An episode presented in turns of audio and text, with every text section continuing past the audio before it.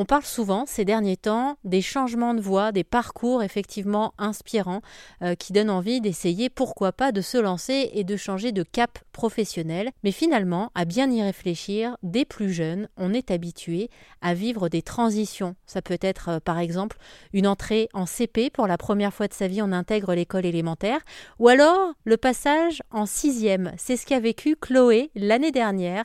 Elle a intégré le collège pour la première fois et sur RZN Radio, elle accepte de se livrer et nous raconter, par exemple, comme elle l'a fait, ce que le collège avait changé dans sa vie. Je j'ai plus vraiment le même mode de vie.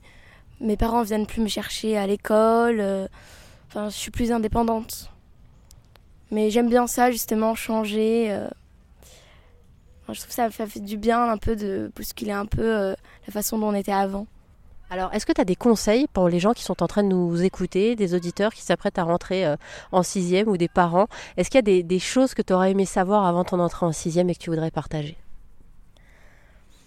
Bah, Moi, je pense que je veux surtout dire euh, qu'en réalité, la sixième, c'est pas si dur que ça. On, souvent, on a peur, mais il faut pas non plus trop stresser avant, parce qu'en réalité, euh, souvent, ça se passe très bien. Moi, c'est super bien passé. Les professeurs sont très bienveillants avec nous. Euh, donc, euh, faut pas avoir peur. Euh, justement, c'est bien de changer, d'avoir du nouveau. Et cette semaine, vous entendrez également le témoignage de Milo, qui a vécu l'année dernière son entrée en CP et qui fera le bilan pour RZN Radio.